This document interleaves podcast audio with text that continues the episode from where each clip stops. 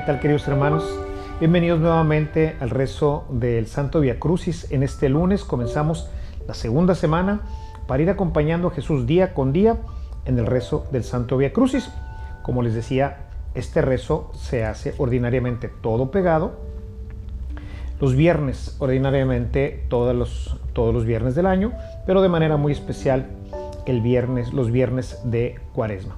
Entonces, bueno, pues ahorita vamos a ir avanzando y vamos a tener todo listo para que ya las 14 estaciones estén preparadas para que en un solo, en un solo track tú puedas vivirlas y por lo pronto también las tendrás separadas por si quieres, como lo estamos haciendo ahorita, ir viviendo pues una según eh, sea tu, se te acomode a tus horarios. Vamos pues a continuar.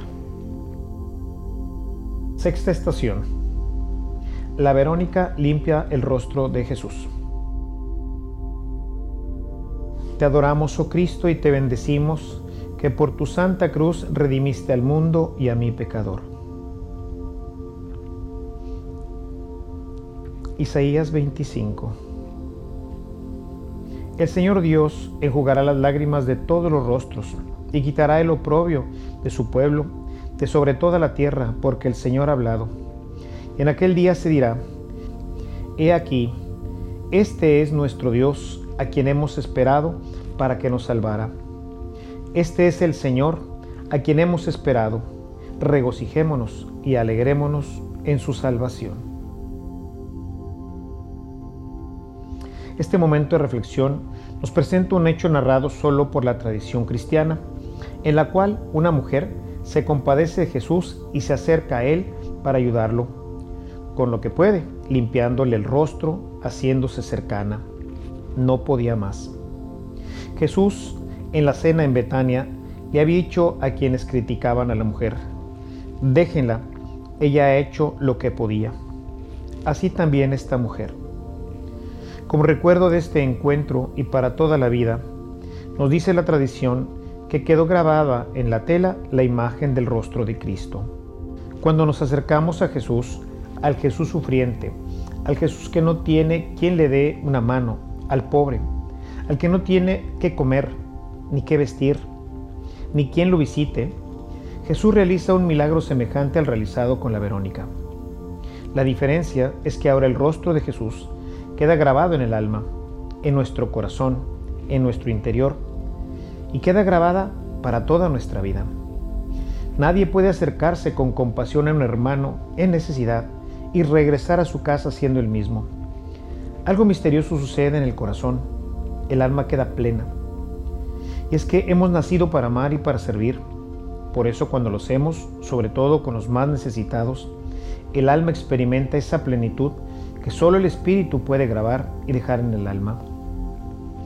Hoy hay muchos como Jesús que pasan cerca de nosotros y como lo hizo la Verónica, acerquémonos y hagamos todo lo que podamos, como lo hizo ella.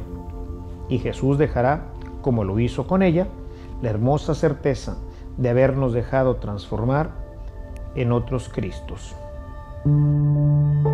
Padre nuestro que estás en el cielo, santificado sea tu nombre, venga a nosotros tu reino, hágase tu voluntad en la tierra como en el cielo. Danos hoy nuestro pan de cada día. Perdona nuestras ofensas, como también nosotros perdonamos a los que nos ofenden. No nos dejes caer en la tentación y líbranos del mal. Amén.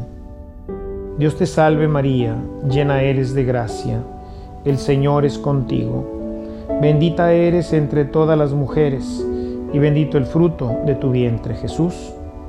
Santa María, Madre de Dios, ruega por nosotros los pecadores, ahora y en la hora de nuestra muerte. Amén. Gloria al Padre y al Hijo y al Espíritu Santo, como era en el principio, ahora y siempre, por los siglos de los siglos. Amén. Jesús pequé, ten misericordia de mí. Señor, ten misericordia de nosotros que somos pecadores. Bendita y alabada sea la pasión y muerte de nuestro Señor Jesucristo y los dolores de su Santísima Madre, triste y afligida, al pie de la cruz. que por el amor de Jesucristo y la intercesión de su bienaventurada Madre Santísima, seamos llevados a usar de la gloria eterna. Amén. Señor, te pedimos por nuestros hermanos enfermos, para que seas tú mismo quien los visite y les dé la salud. Y mientras les das lo que es mejor para ellos, te pedimos que los consueles y fortalezcas. Dale, Señor, tu gracia y tu amor.